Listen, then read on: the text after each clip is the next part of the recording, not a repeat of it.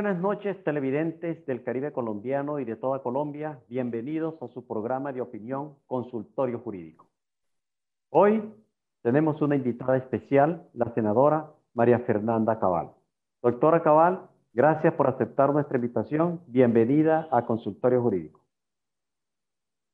Gracias por esta invitación y espero que sea una entrevista bien interesante para su público. Con usted como invitada seguro que así será, doctora Cabal. Y vamos a comenzar precisamente por allí, doctora. ¿Cómo usted definiría o se definiría quién es María Fernanda Cabal? Soy una persona responsable y preocupada por el futuro de un país. Me gusta respetar los derechos de los demás. Creo en el libre mercado y creo inmensamente en que esta nación tiene todas las posibilidades de salir adelante.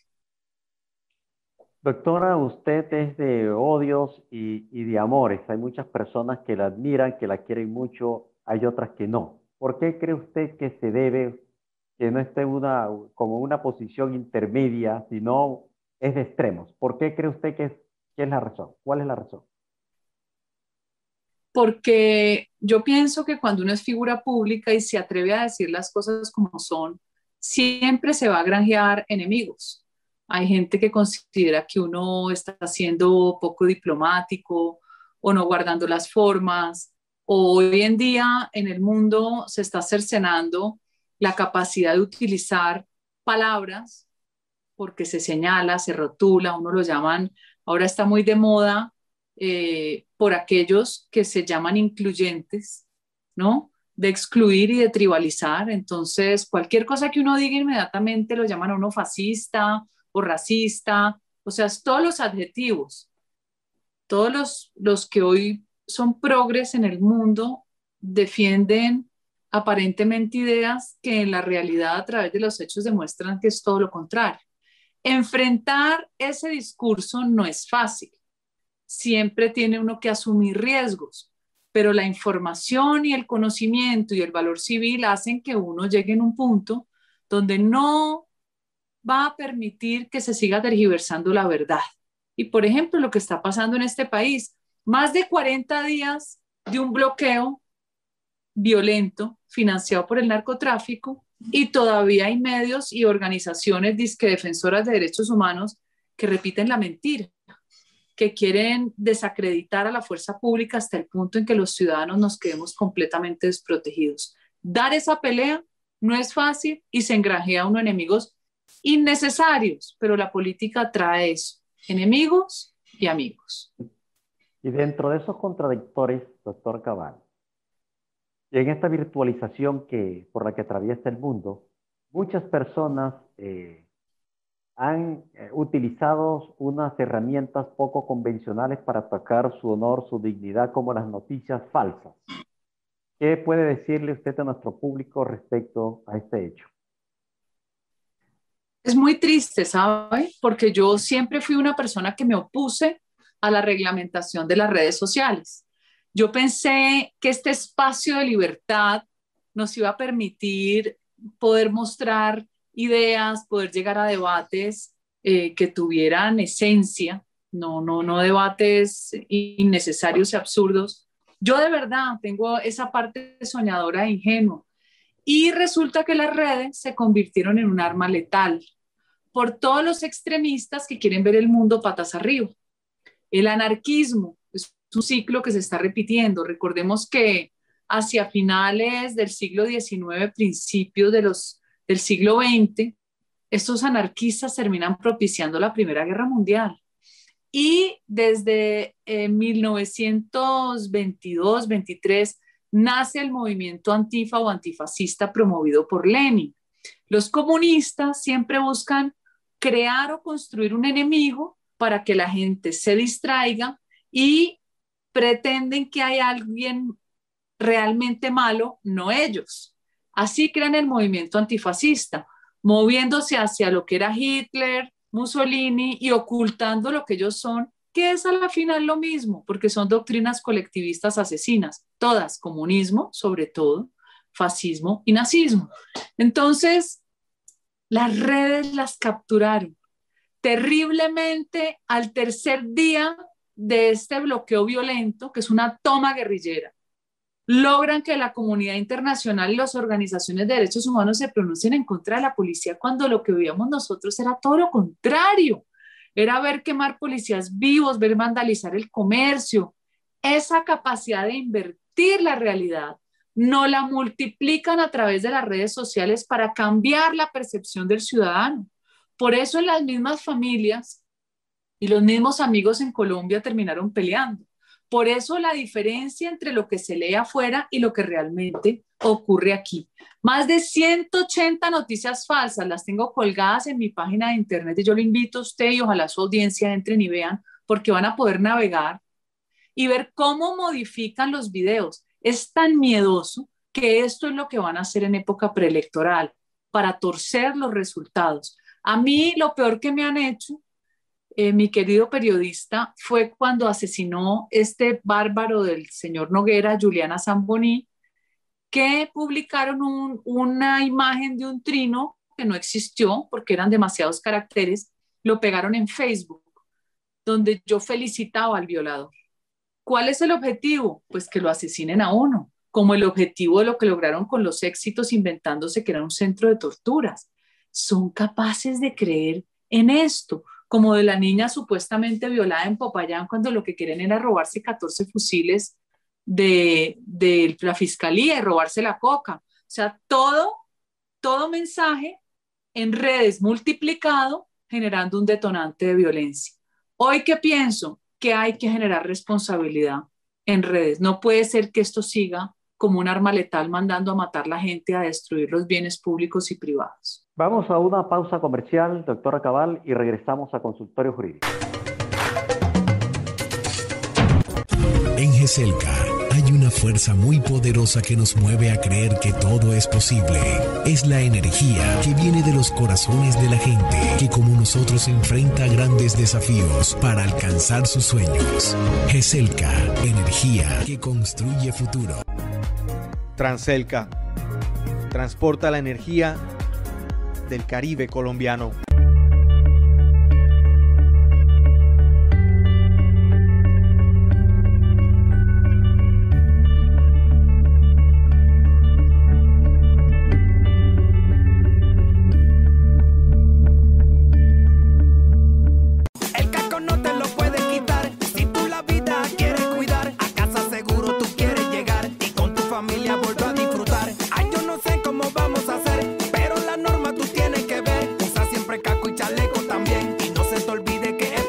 Rafael Rodríguez Mesa, asesorías legales profesionales. Somos un buffet de abogados confiables que te ayuda con tus asuntos laborales y de seguridad social. Calle 41, número 43, 128, oficina 6, Barranquilla. Celular 310 632 0407. Nuestras canciones hacen parte de la memoria de un pueblo. Y yo, yo me alejo de tu amor. Valora el trabajo de nuestros autores y compositores. Barranquilla es la ciudad que no se detiene, la imparable, gracias a los impuestos bien invertidos. Hasta el 30 de junio paga tu impuesto predial sin intereses moratorios. Gracias a tu aporte seguimos construyendo sueños. Conoce más en www.barranquilla.gov.co. Alcaldía de Barranquilla. Gisela García, abogada, consultora en insolvencia, conflictos por arrendamiento, responsabilidad civil y del Estado, conciliadora en derecho. Celular 314-535-1675. Correo electrónico gisela garcía torres gmail.com.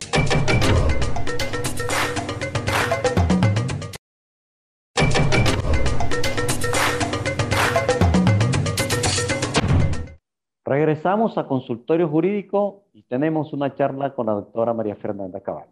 Doctora, usted en la respuesta anterior se refirió a, la situación actual por la cual eh, está atravesando el país, que comenzó con una protesta a una reforma tributaria que ya hoy no existe. ¿Qué comentario le merece todo el paro, eh, la situación de paro por la cual atraviesa el país? Esto estaba programado en el 2019. En esa época hubo otro detonante. También hubo quema de CAIS, de medios de transporte público y presión al gobierno. para firmar el famoso acuerdo de Escazú, que no es otra cosa que un invento macabro que se llama Derechos Humanos Ambientales, donde queda el derecho al desarrollo sometido a la decisión de las ONGs, porque tienen capacidad de judicializar a cualquiera que genere supuestamente una afectación ambiental y lo dejan amplio y ambiguo para que cualquier juez lo interprete, con jueces internamente y si no funciona, te llevan a nivel internacional a la Corte Interamericana de Derechos Humanos o activan la Corte Internacional de Justicia. Hasta esto llega pues la esquizofrenia, dice por proteger el medio ambiente, que es mentira, es falso. Esta agenda global está haciendo estragos en Estados Unidos, donde pudimos ver 40 ciudades vandalizadas, también con quemas y con homicidios, también para destruir la policía y, desmoralizar la fuerza pública. Vimos lo de Chile, que parece que se aburrieran de haber vivido bien, como digo yo, la vida buena cansa y parece que la mala amansa. Allá se aburrieron de ser el país con mejor ingreso per cápita, ahora van a cambiar la constitución. ¿Cómo será la capacidad de distorsión del mensaje del marxismo cultural que vivimos sobre las generaciones jóvenes que todavía pensaban en un Pinochet, que no solo entregó el poder con un plebiscito, está muerto, mejor constitución para libre mercado no podían tener, pero ya verán, la gente cava pues su propia tumba. Vemos lo que pasó en Bolivia. Sacan a Evo y después se roban las elecciones. Parece que con la ayuda de Irán. Y vemos lo que está pasando en Perú. Cómo el fraude hoy lleva una ventaja pequeña, pero en favor eh, del señor Castillo. Entonces, el riesgo es todo. Esto es una agenda programada. Usan un detonante y usan la rabia propia de una sociedad que viene afectada por el coronavirus que arroja 3 millones de pobres adicionales y 17% de desempleo. Todo les sirve para legitimar su causa que es perversa. Aquí quieren tumbar a Duque, darle un golpe de Estado, de lo que a él lo acusan, es lo que ellos hacen, porque eso es una estrategia que se llama inversión revolucionaria, y el dinero del narcotráfico a rodos. Creo que hoy o ayer incautaron 1.800 millones de pesos en Bogotá. En Cali igual, mil millones en un señor de una moto, mil millones en un vehículo, plata del narcotráfico. Mi querido periodista, no es posible usted bloquear la ciudad, la tercera ciudad más grande de Colombia con dos millones y medio de habitantes, y el departamento del Valle, que es uno de los más prósperos, con casi cinco millones, por cuenta de una marcha mucho menos pacífica. ¿Y, qué hay que hacer frente a, a esa a, esa, a ese hecho que están originando unos pocos frente a la gran mayoría que quiere trabajar, que quiere tener una, una vida normal dentro de las posibilidades que nos brinda el, virus hoy, pero que por estas circunstancias no se puede. O sea, ¿cuál debe ser, en su opinión, el papel que debe jugar el gobierno para seguir atendiendo esta situación por la cual no, atraviesa Colombia? El gobierno ha debido dictar la conmoción interior al menos en el departamento del Valle del Cauca. La quiebra de empresas que significa desempleo y una cadena productiva que va desde lo más grande hasta los más pequeños, sobre todo en la producción de alimentos, es inaudita. Usted necesita al ejército en las calles cuidando los puentes, cuidando el puerto, cuidando los sitios de interés. Aquí habrá que desplazar una gran masa de soldados y de policías, que sé que de policía lo hicieron, pero la presencia del ejército es disuasiva. Al menos la gente buena se siente protegida y el malo le da más temor de poder hacer lo que hacen con la policía. ¿Qué pasa todas las noches en el portal de las Américas? ¿Qué le pasa a esta señora alcaldesa que ha sido un fracaso? Una señora que no tiene ni idea de gobernar, ejerza autoridad que la legislación se lo permite y unos jueces de garantía que de verdad dan grima. Resulta que aquí es la garantía es para el bandido, no para el afectado ni la víctima. Aquí a los victimarios los volvieron víctimas. Y yo me pregunto, si necesitan empleo, estos que salen a protestar, ¿por qué queman los medios de producción? ¿Por qué dañan las empresas? ¿Qué hay detrás? ¿Qué agenda es tan fuerte que instrumentalizan a los jóvenes en odio y en resentimiento? No se dejen usar, no se dejen disfrazar. Es una burla la que está haciendo Gustavo Bolívar y Gustavo Petro. Ellos no meten a sus hijos allí, meten a los muchachos que están desempleados o fácilmente son instrumento de ideas violentas y los ridiculizan vistiéndolos de primera línea como si fueran gladiadores romanos, pero con pedazos de, de canecas de basura. O sea, si la gente entendiera cuál es el propósito perverso de estos personajes, que en el fondo de verdad ellos creen que hay que destruirlo todo para construirlo cuando no han construido nada. Hay que mantener el orden, hay que activar la legislación que se usa para mantener el orden y garantizarle a la mayoría poder movilizarse, no estar secuestrados, poder ir a trabajar. ¿O es que acaso es un pecado trabajar? Parece que para uno sí es un pecado trabajar. Vamos, doctora Cabal, a unos mensajes comerciales y regresamos a consultorio jurídico.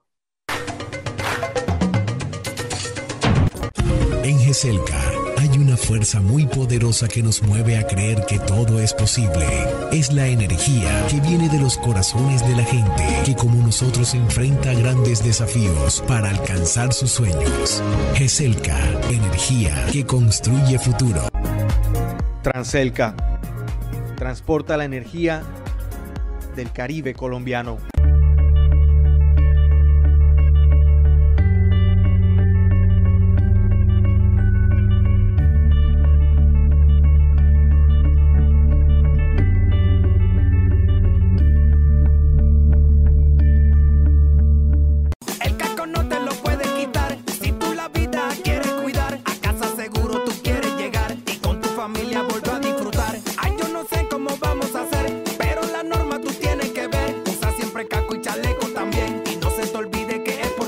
Rafael Rodríguez Mesa, Asesorías Legales Profesionales. Somos un bufete de abogados confiables que te ayuda con tus asuntos laborales y de seguridad social. Calle 41, número 43, 128, oficina 6, Barranquilla. Celular 310 632 0407. Nuestras canciones hacen parte de la memoria de un pueblo. Y yo, yo me alejo de tu amor. Valora el trabajo de nuestros autores y compositores. Barranquilla es la ciudad que no se detiene, la imparable, gracias a los impuestos bien invertidos. Hasta el 30 de junio paga tu impuesto predial sin intereses moratorios. Gracias a tu aporte seguimos construyendo sueños. Conoce más en www.barranquilla.gov.co. Alcaldía de Barranquilla. Gisela García, abogada, consultora en insolvencia, conflictos por arrendamiento, responsabilidad civil y del Estado, conciliadora en derecho. Celular 314-535-1675. Correo electrónico gisela garcía torres gmail.com.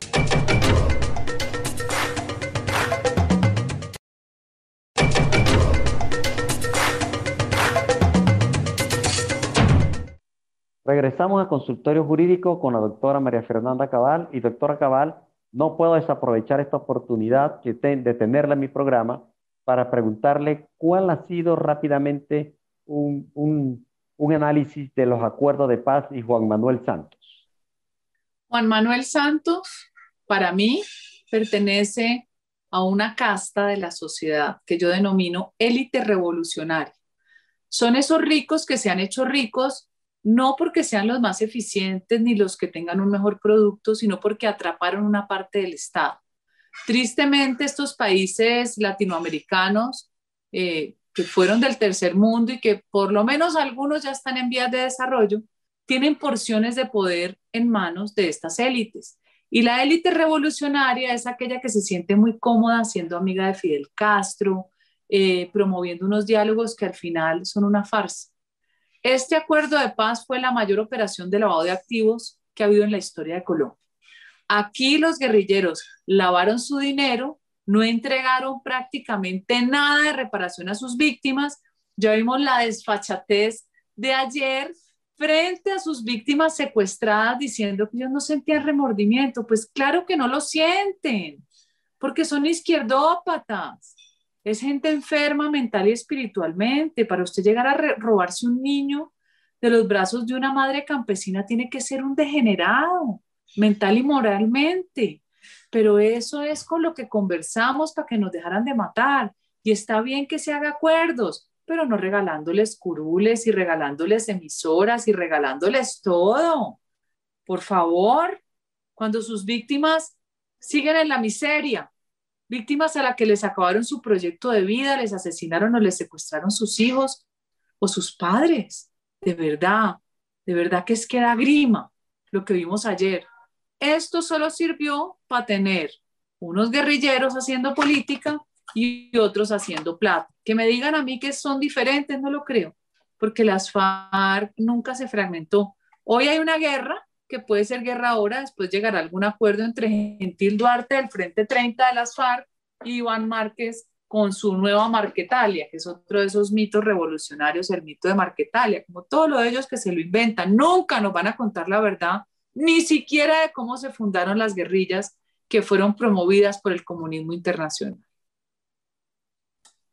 Doctora María Fernanda, ya pronto se avencina un nuevo debate electoral. ¿Qué eh, consejos o cómo vislumbra usted eh, esa nueva etapa crucial para el futuro del país?